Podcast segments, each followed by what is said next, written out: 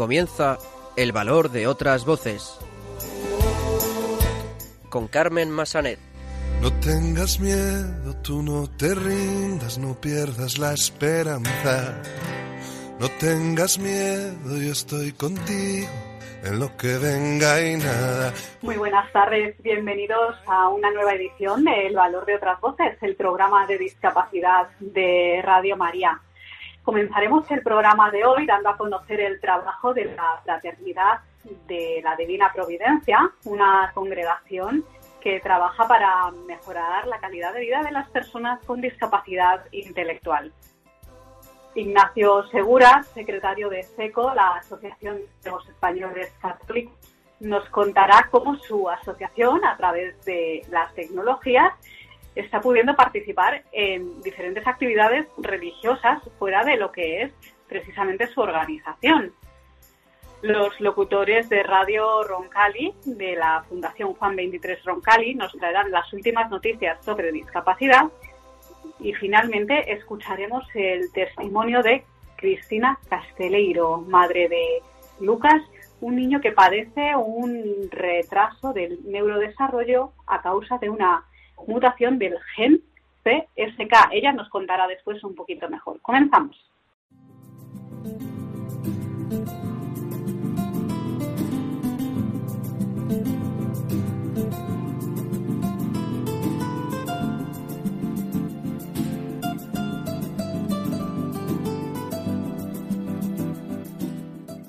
Pues como adelantábamos en la presentación, comenzaremos el programa de hoy dando a conocer el trabajo de la Fraternidad de la Divina Providencia, una congregación que trabaja para mejorar la calidad de vida de las personas con discapacidad intelectual. Para saber algo más sobre este fantástico proyecto, tenemos con nosotros al hermano Julián, el delegado de la Fraternidad de la Divina Providencia en España. Muy buenas tardes, hermano Julián.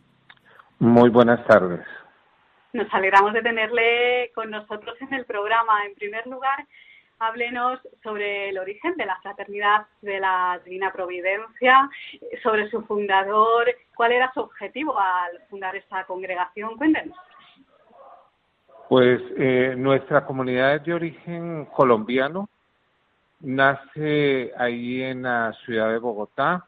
Nuestro fundador, pues, él nunca pensó llegar a fundar una comunidad, sino que su intención era ser era benedictino, sino que las cosas de, Dios van por sus caminos, aunque nosotros querramos otros.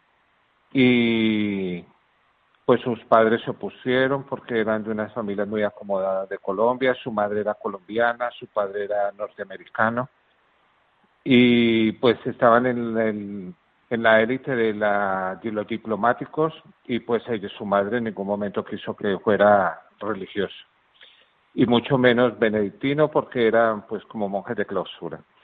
Y ya él entrando a, pues terminando sus estudios, decidió estudiar medicina, estudiaba con los, en la Pontificia Universidad Javeriana de Bogotá, con los de los jesuitas, y frente a esa universidad había un orfanato el orfanato no cumplía y él se hizo voluntario de ese orfanato.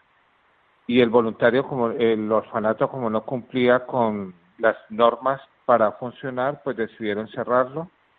Los niños van y lo buscan a la puerta de la universidad y le dicen de que pues les eche una mano, que van a cerrar su orfanato y que lo van a separar. Y él decide pues decir que se queda con ellos y alquila una casa y acoge a esos 17 niños. De esos 17 niños después le dicen que pues de la misma casa que los iban a cerrar porque no cumplían las normas, pues que él también no los puede tener y entonces decide adoptarlos y adopta a los 17 niños como hijos de él, o sea, ya no se los podían quitar. Y pues sus compañeros de universidad empezaron a ir a hacer un voluntariado para ayudarle a terminar de criar todos los hijos que de repente había salido.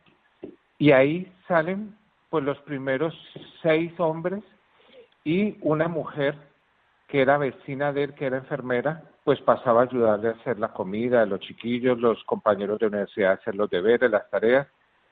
Y así estuvieron viviendo un par de años hasta que pues un día decidieron, porque ellos pues hacían un grupo de oración, se reunían a orar, hacían laudes, vísperas y decidieron hacer votos simples y privados y le pidieron permiso al obispo para ese paso y le, el obispo dijo que sí, hicieron el 19 de mayo de 1977, pues hacen los seis primeros hermanos y la hermana eh, votos simples y privados. Y de ahí pues fuimos llegando uno tras otro, tras otro y pues empezamos el proceso de aprobación, conseguimos la aprobación de Asociación de Fieles y en el año 99 conseguimos la aprobación de Derecho Diocesano. Y ahí vamos. Sí, desde 1977, ¿no? Están en marcha y tienen eh, centros pues por diferentes países, entre ellos el nuestro. Están en Tenerife ustedes, concretamente. Sí, aquí nos encontramos. Cuando nosotros llegamos a España, llegamos a la isla de La Gomera, concretamente a Valle Gran Rey, eh, dando respuesta a una necesidad que había en ese momento, que era que nuestros adultos mayores de las islas menores pues tendrían que venir era a Tenerife cuando se caía, cuando necesitaban cuidados y pues casi que volvían a su isla eh, en un ataúd. Y queríamos dar respuesta a eso y se abrió una residencia para personas mayores en La Gomera. Después fuimos invitados por el ayuntamiento también de San Sebastián de La Gomera para llevar la residencia y ahí estuvimos. Ya después nos invitaron a Tenerife y en Tenerife hoy por hoy pues tenemos siete residencias, seis dedicadas a personas con discapacidad intelectual y una dedicada para mayores. Usted eh, personalmente, mm, ¿por qué decide encaminar su vida a ayudar a otros y concretamente, bueno, a, personas con discapacidad? Pues eso también es algo muy raro, porque yo antes de ser hermano de la Divina Providencia fui también monje de clausura. Y un buen día llega un capuchino a decirme que quería hacerse monje de clausura y, lo aguanto y me dice, tú estás loco, ¿qué haces aquí encerrado? Y yo dije, pues quiero vivir al estilo de Francisco de Asís, como con 16 años, pues eso es lo que se piensa. Y él me dijo, pues mira, yo conozco una comunidad que por no tener nada no, no están ni aprobados. Y por lo menos hacen algo más productivo que estar aquí encerrados y ayudan a, la, a los pobres. Pues eso me quedó ahí, me quedó ahí. Y dije, bueno, pues vamos a ver. Y entré, pues llamé, me salí de ahí, llamé aquí a la fraternidad, ahí mismo me recibieron y la verdad que para mí fue un gozo porque era como yo tener que salir a mendigar en Colombia, en, la, en Bogotá, a la plaza de mercado, para poder dar de comer a nuestros mayores porque los recogíamos de la calle. Y pues ahí se fue alimentando más. Entonces fue como esa conjugación de encontrar a Dios de manera vertical en mi mundo de clausura, que fueron mis bases, y después encontrarlo de una manera horizontal a través de mi apostolado con los mayores. De ahí me destinaron después a, a Perú, en Perú también estuve un tiempo, con mayores también, regresé a Colombia y después me destinaron a España, aquí a Tenerife, a fundar. Y empezamos con, a trabajar con discapacidad intelectual severa y profunda y después nuestros otros hogares fueron dando, resultando fue para dar respuesta a necesidades muy concretas que veíamos, que veíamos que la discapacidad, aunque fuera intelectual, estaba muy mezclada y queríamos eh, tener casas, recursos de acuerdo a sus capacidades.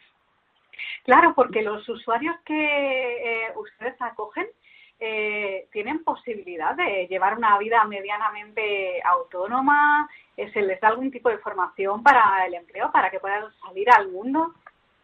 Nosotros actualmente dentro de las seis residencias que tenemos para discapacidad intelectual, pues abarcamos desde los severos y profundos hasta los que de pronto yo mal llamados les digo fronterizos, porque están en la frontera entre la discapacidad y la normalidad y pues los hemos ido ubicando de acuerdo para poder potenciar capacidades y conseguir objetivos con ellos. Y de hecho ya en el mes de julio abrimos un piso tutelado con cuatro chicos con los que ya hemos conseguido una integración sociolaboral. Ya están trabajando y lo que estamos es terminando de moldear para perfeccionar todas esas cositas que no les interrumpa a la hora ya de salir del piso tutelado y llevar una vida totalmente independiente y autónoma, que tengan que retroceder al sistema, sino que cuando ya los veamos totalmente preparados, les seguiremos apoyando, pero ya viéndonos con ellos de pronto un día a la semana, dos días a la semana, pero que no tengan que volver a estar institucionalizados. Ese paso ya lo hemos dado y ha sido un paso muy bonito porque ha sido trabajo de años, pero hemos conseguido poder ya integrar cuatro hombres y una chica dentro de nuestros chicos para con discapacidad.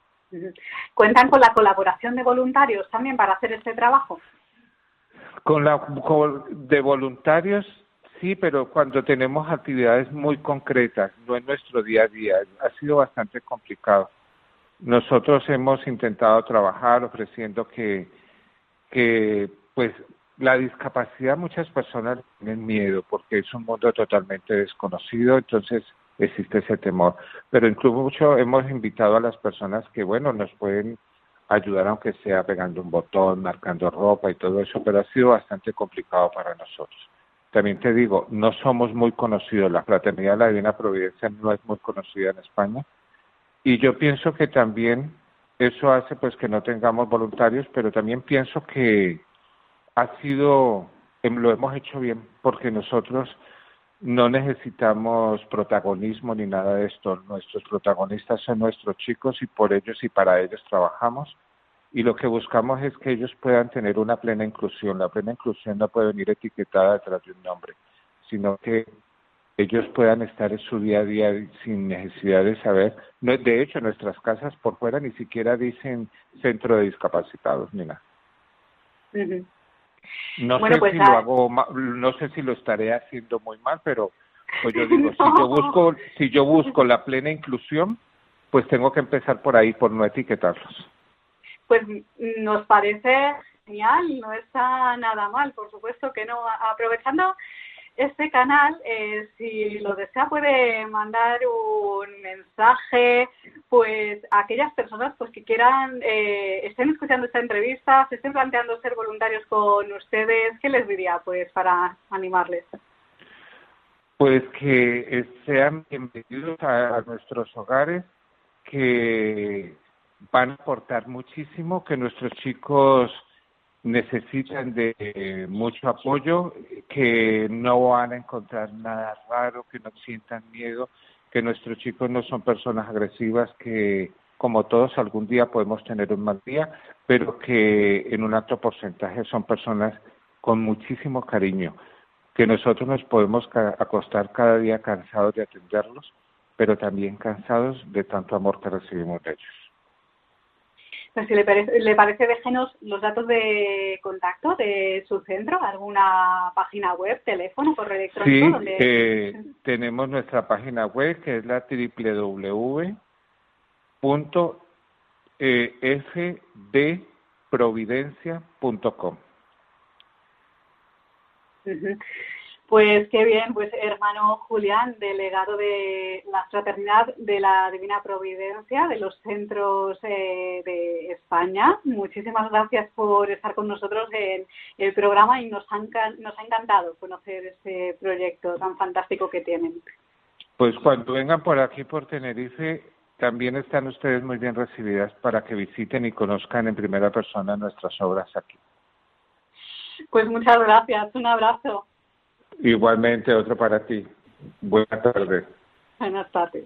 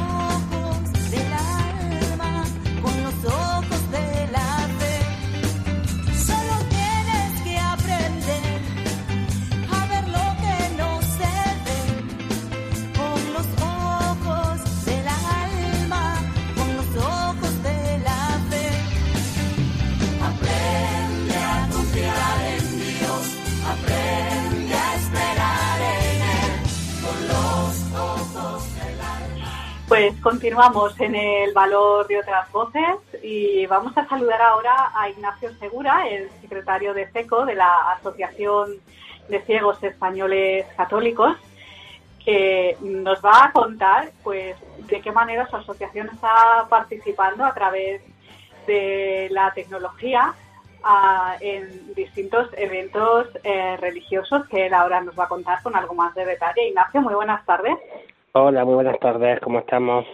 Pues muy bien. Eh, yo diría, Ignacio, que casi que no paráis, ¿no? Antes de la pandemia eh, yo creo que teníais menos trabajo, porque si no es un evento en el que participáis es otro, ¿no? Pues sí, bueno, eh, yo le pongo a esto dos fases. La primera fase fue lo que fue en sí el principio de la, pandemia el 14 de marzo, que la verdad nos pilló a todos, pues, uh, ¿qué ha pasado aquí? Antes yo iba a misa, ahora tengo que escucharla por la tele, etcétera, etcétera. Esa adaptación mm, en algunos sitios ha costado odio y ayuda. En seco, gracias a Dios, desde el año 2014 mm, eh, hasta el 2017 estuvimos trabajando con el Sky y desde 2017 hasta hoy hemos estado trabajando con el Teantal. ¿Qué fue pasando? Teantal, recordemos, es un programa informático para realizar conferencias. para comunicarse. Eh, ¿Qué es lo que ha pasado en todo este tiempo? Bueno, había muchas asociaciones que esto ni lo manejaban siquiera, no. Eh, este, iban a, sus sedes, iban a hacer su acto, etcétera.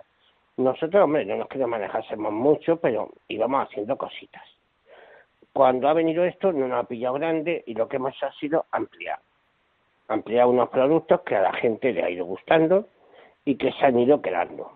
Pero ahora, eh, al empezar ya esta segunda fase de pandemia, en octubre, no, no, hemos sido nosotros los que hemos hecho, vamos a decir, una burbuja aislante de la sociedad, que tampoco lo hicimos cuando estuvimos en la primera pandemia, para decirlo de una manera, porque una de las actividades que hicimos fue grabar para Radio María un Santo Rosario, por este sistema, eh, que fue todo un calvario, pero no estuvo mal. sí, Sí, porque nadie habíamos hecho nunca grabaciones ni nada de esto, pero ha salido bien. Por lo menos con cariño. Pues en esta segunda parte ya no me encontrado una cosa, que ya podemos interactuar con otras personas. Por ejemplo, el día 21, el sábado pasado, ayer, ser más claro, eh, hemos participado en el foro de laico, incluso dando un testimonio de cómo hemos llevado la pandemia cada cual desde su casa, con las palomitas, las zapatillas puestas y la, bata de guatiné. Vamos, más cómodo imposible. Muy cómodo, sí, muy cómodo todo. Sí, sí, sí. Y además, vamos, ahí cada cual, que en un momento no quería estar, pues te metías debajo de la mesa y nadie te escuchaba. Arroncado, lo que Muy bien. Eh, bueno, la próxima semana, por ejemplo, vamos a participar en el congreso de la Fundación Lares lo mismo, aquí en casa con el cafetito, los bizcochos y ha pasado bien. Hombre, esto ¿La próxima semana qué fecha? La, el Congreso de Fundación LARES. La Fundación LARES es una fundación que aglutina diferentes asociaciones, diferentes perdón, residencias de ancianos, pero con un carácter de humanismo cristiano. Entonces, realmente, pues, SECO, pues, ¿dónde tenemos al personal? Pues, las residencias que nos de la degeneración visual es mayor que en ningún otro sitio. No solamente la palabra ciego, degeneración visual que es más grave todavía. Y entonces, pues, desde hace poco somos socios de honor y esta es la primera vez que vamos a participar. No está mal.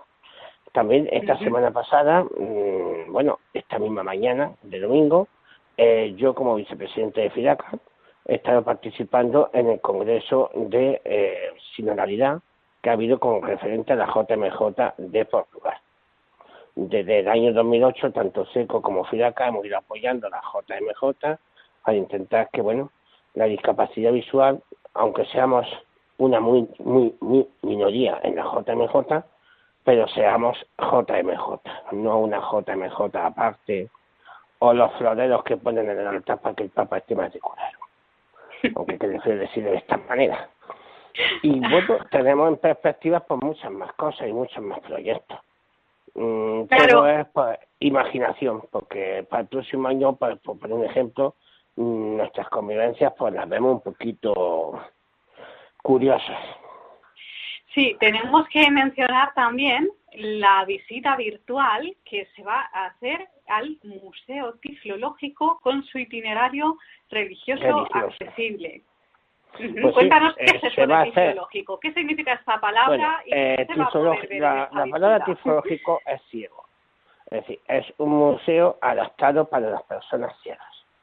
El Museo Tiflológico de la ONCE se crea en 1993 con una finalidad, ser un museo totalmente diferente a todos los demás. Entonces, la primera máxima que tú vas a un museo te dice no se toca, o aquí se toca todo.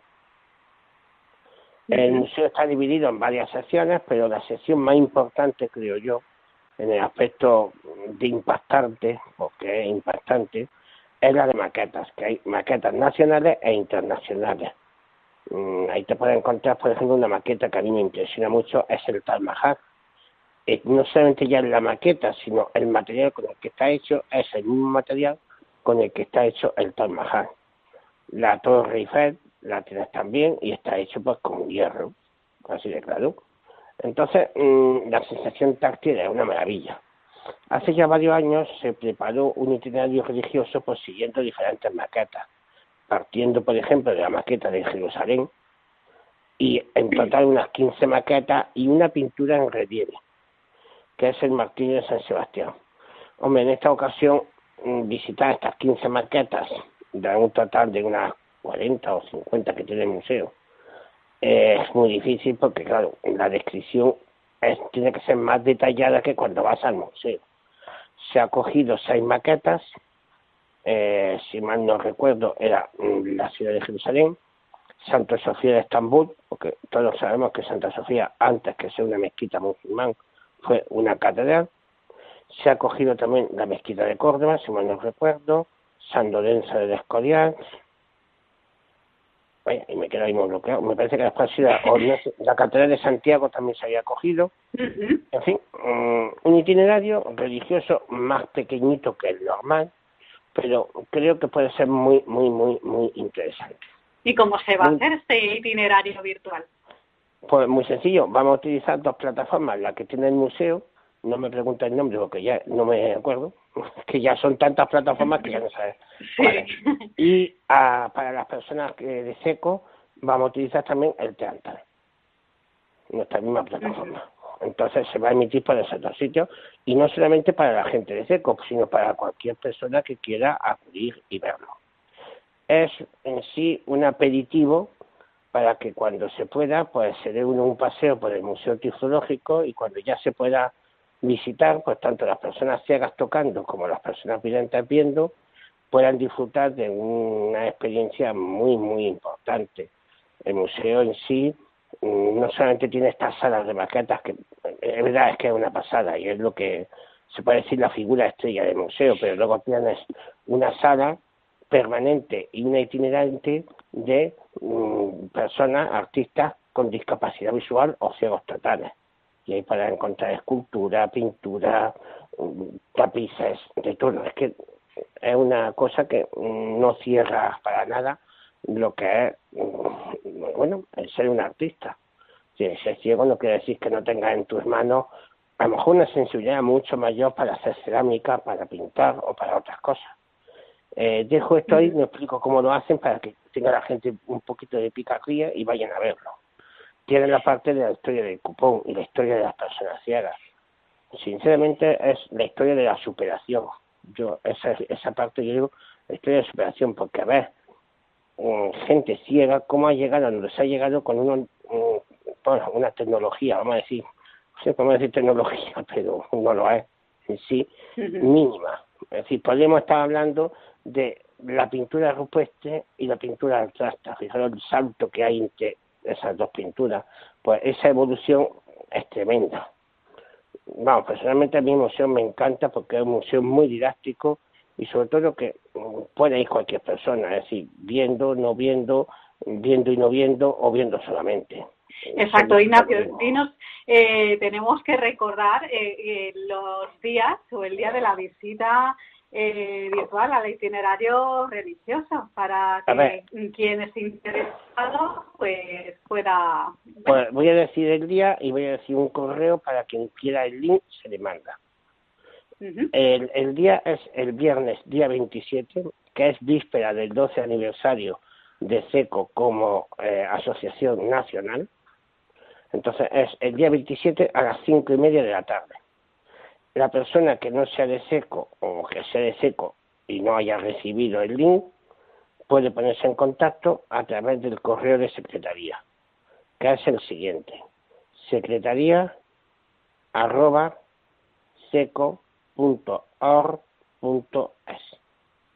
Lo repito, secretaría.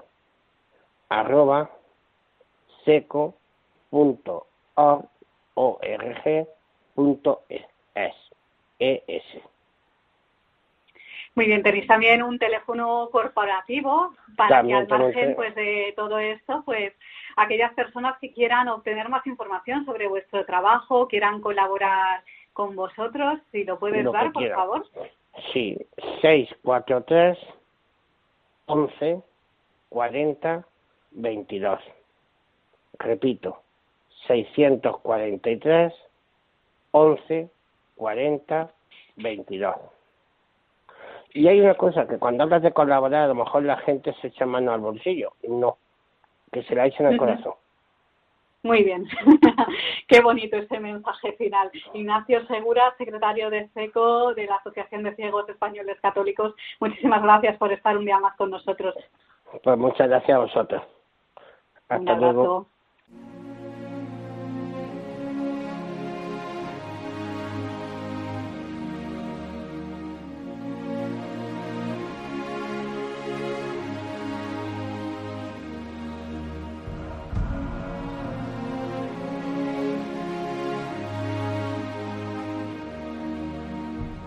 Continuamos en el valor de otras voces y ahora vamos a escuchar las últimas noticias sobre el mundo de la discapacidad. Buenas tardes a todos queridos radioyentes del valor de otras voces.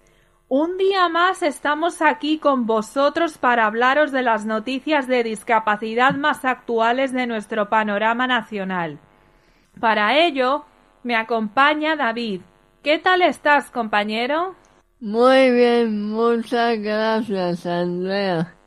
Empezamos con las noticias, si te parece. Solo en uno de cada tres juicios se valora la discapacidad intelectual del acusado.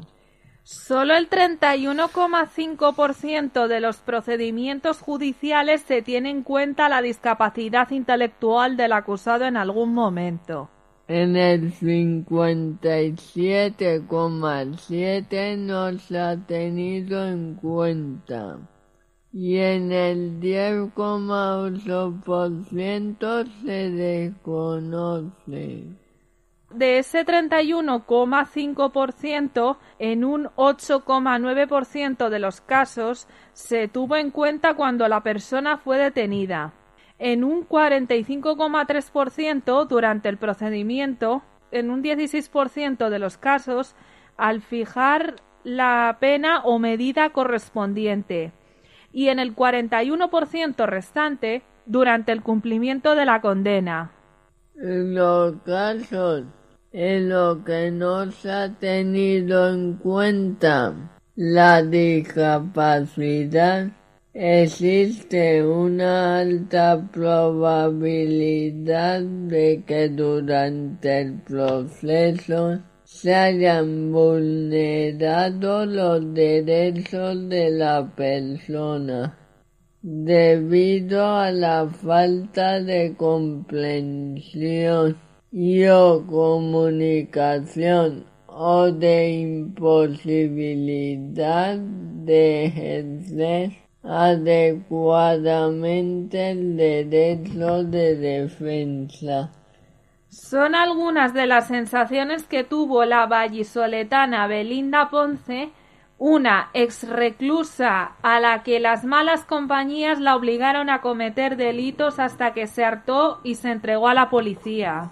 Su testimonio se reflejó de algunos de los datos más preocupantes del estudio. A cada lado informe sobre la situación de la persona con discapacidad intelectual reclusa y es reclusas en España. Este informe está elaborado en torno a la recogida de datos de 743 procedimientos judiciales y las entrevistas con 367 personas con discapacidad intelectual reclusas o exreclusas y 81 profesionales vinculados al programa de apoyo a personas reclusas de plena inclusión. Resulta también que el 28,1% de los reclusos con discapacidad intelectual presenta conductas desafiantes o problemáticas.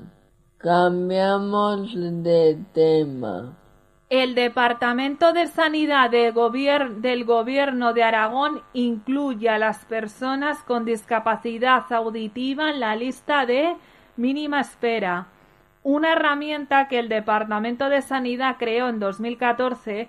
Entre otras, en esta lista se integró a personas con discapacidad cognitiva que además se viesen condicionadas por cuestiones económicas. La nueva medida tendrá vigencia en todo el sistema sanitario aragonés y en los casos de asistencia programada. Se procurará que la atención se ajuste al máximo a la hora indicada para la cita. En los supuestos de asistencia en servicios de urgencia se procurará una mínima espera en la atención siempre que las circunstancias sanitarias globales que concurran en, este, en ese momento en el centro sanitario lo permitan. Seguimos en Aragón para contaros la siguiente noticia. 400 dibujos de personas con discapacidad intelectual participan en el concurso de Navidad de Atades. Un total de cuatrocientos dibujos de veinte centros de discapacidad intelectual de Aragón han participado este año en el certamen. Como en ediciones anteriores, el Centro Joaquín Roncal expondrá una selección de los trabajos presentados, que podrá visitarse del 17 de noviembre al 5 de diciembre.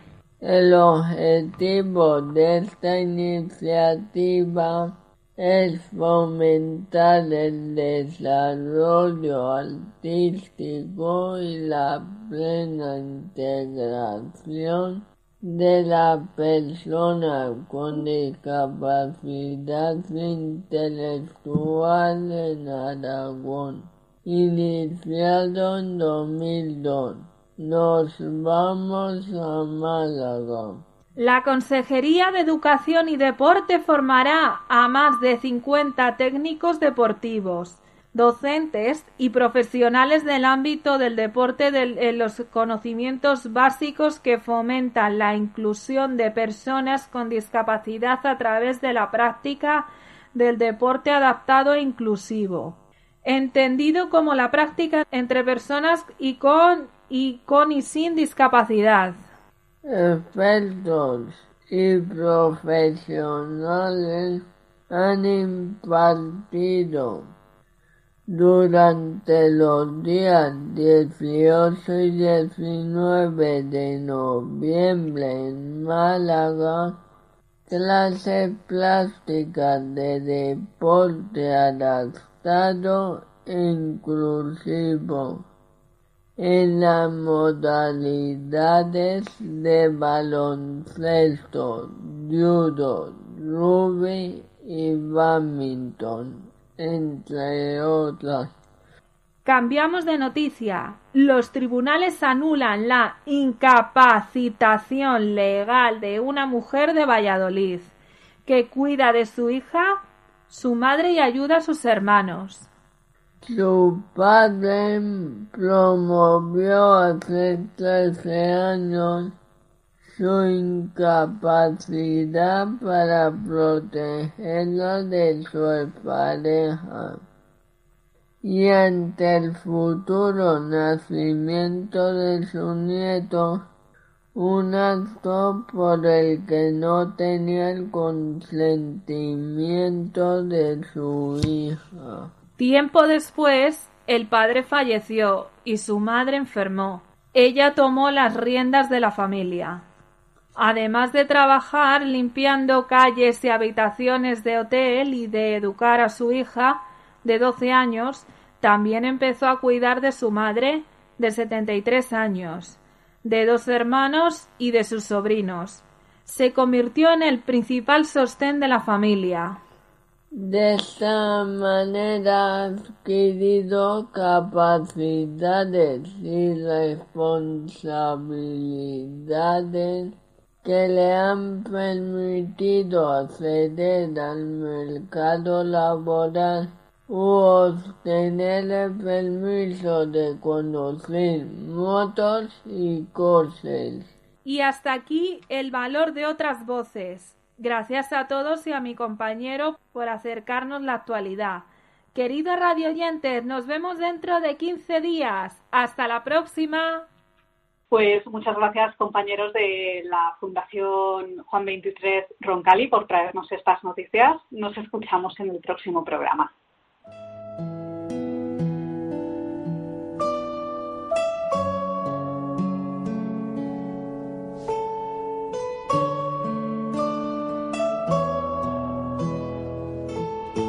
Testimonio. Pues continuamos en el valor de otras voces y ahora vamos a escuchar el testimonio de Cristina Casteleiro, madre de Lucas, que parece un retraso de desarrollo eh, causado por, un, por una mutación del gen PSK. Ella nos va a contar un poco mejor en qué consiste esta enfermedad y, bueno, su experiencia también como madre de un niño con, con discapacidad. Muy buenas tardes, Cristina. Hola, buenas tardes.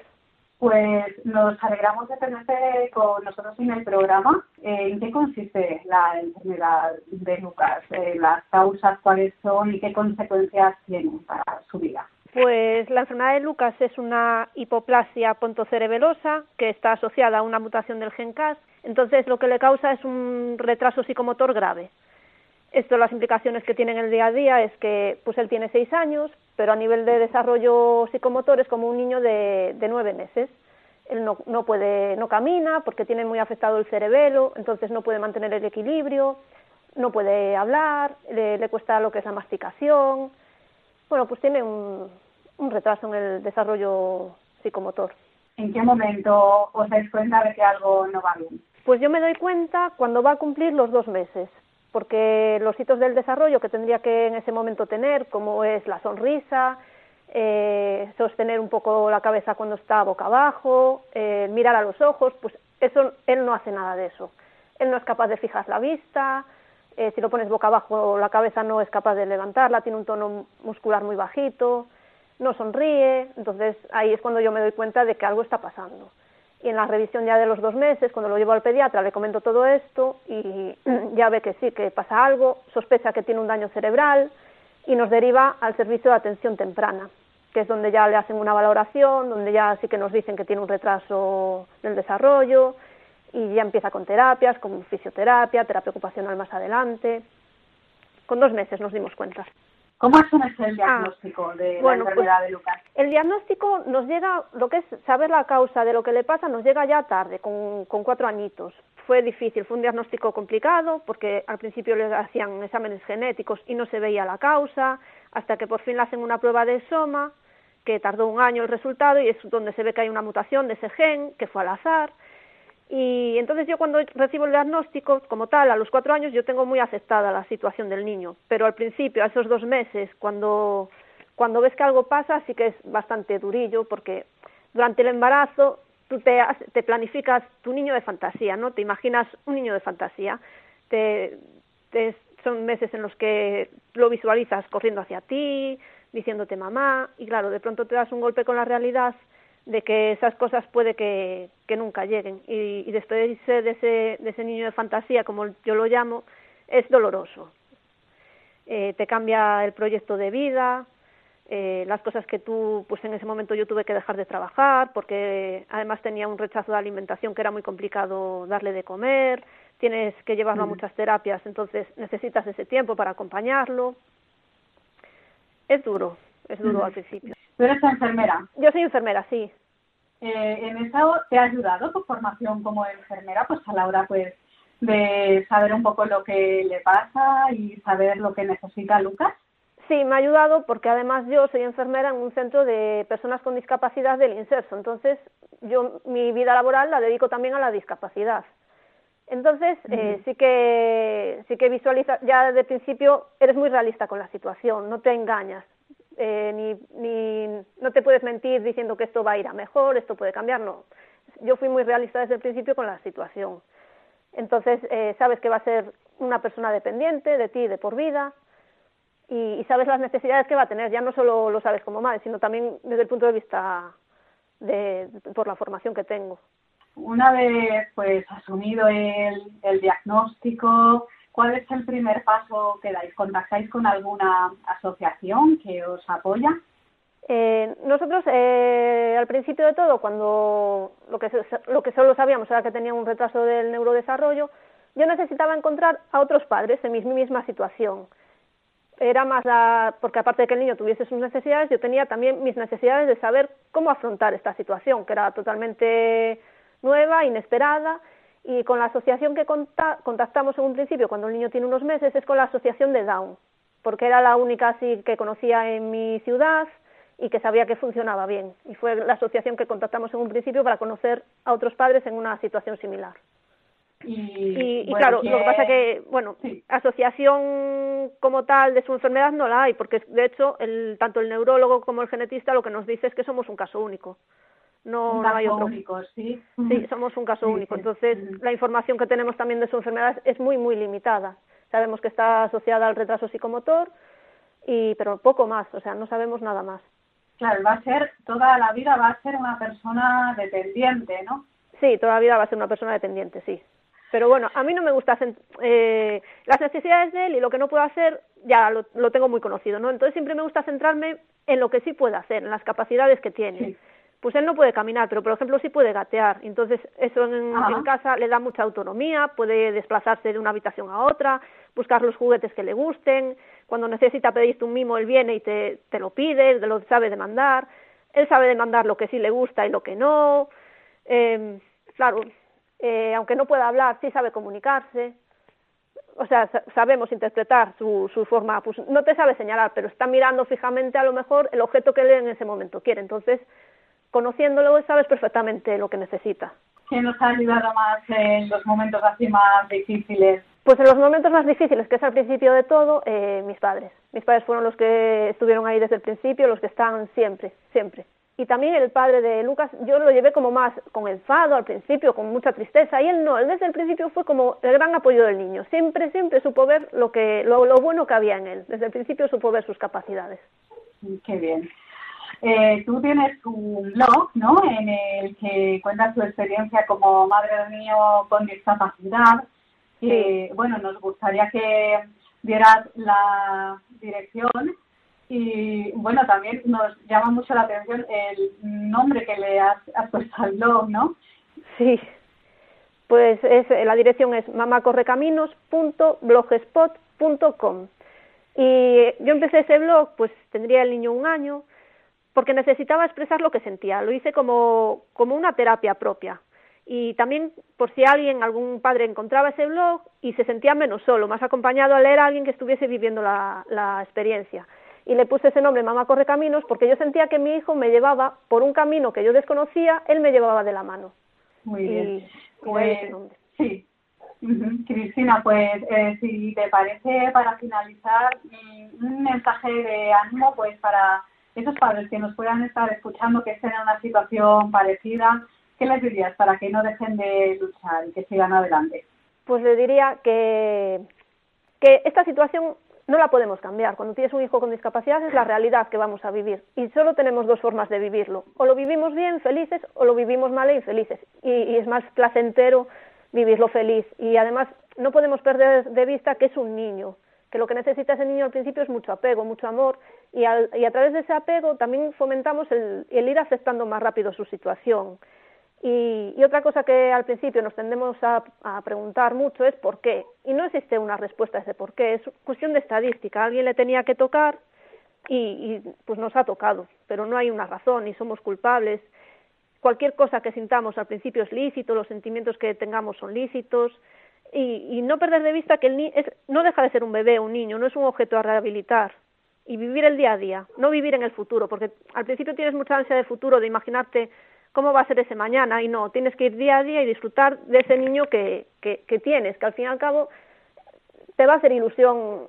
Una vez que te despides del niño fantasía, disfrutas del que has tenido, del real. Y no es ni un sitio, no has llegado a un sitio, no es, el proyecto de vida no ha cambiado ni a mejor ni a peor, simplemente es distinto. Pues Cristina Casteleiro, madre de Lucas, un niño que padece trastorno, retraso del neurodesarrollo. Muchísimas gracias por contar tu experiencia con un hijo con discapacidad. Muchas gracias a vosotros. Un abrazo.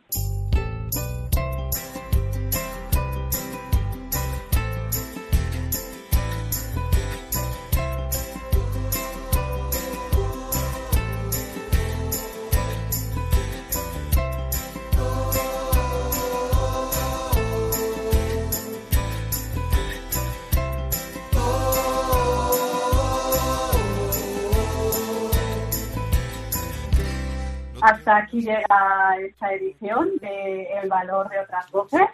Les recordamos nuestras vías de contacto.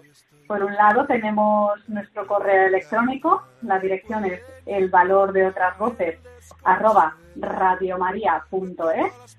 Repetimos, el valor de otras voces arroba radiomaria.es. Y también tenemos nuestro contestador. El teléfono es 91 005-3305. Repetimos, 91005-3305. Un abrazo muy fuerte y muchas gracias por estar al otro lado del transistor o de Internet. Y nos escuchamos en el próximo programa.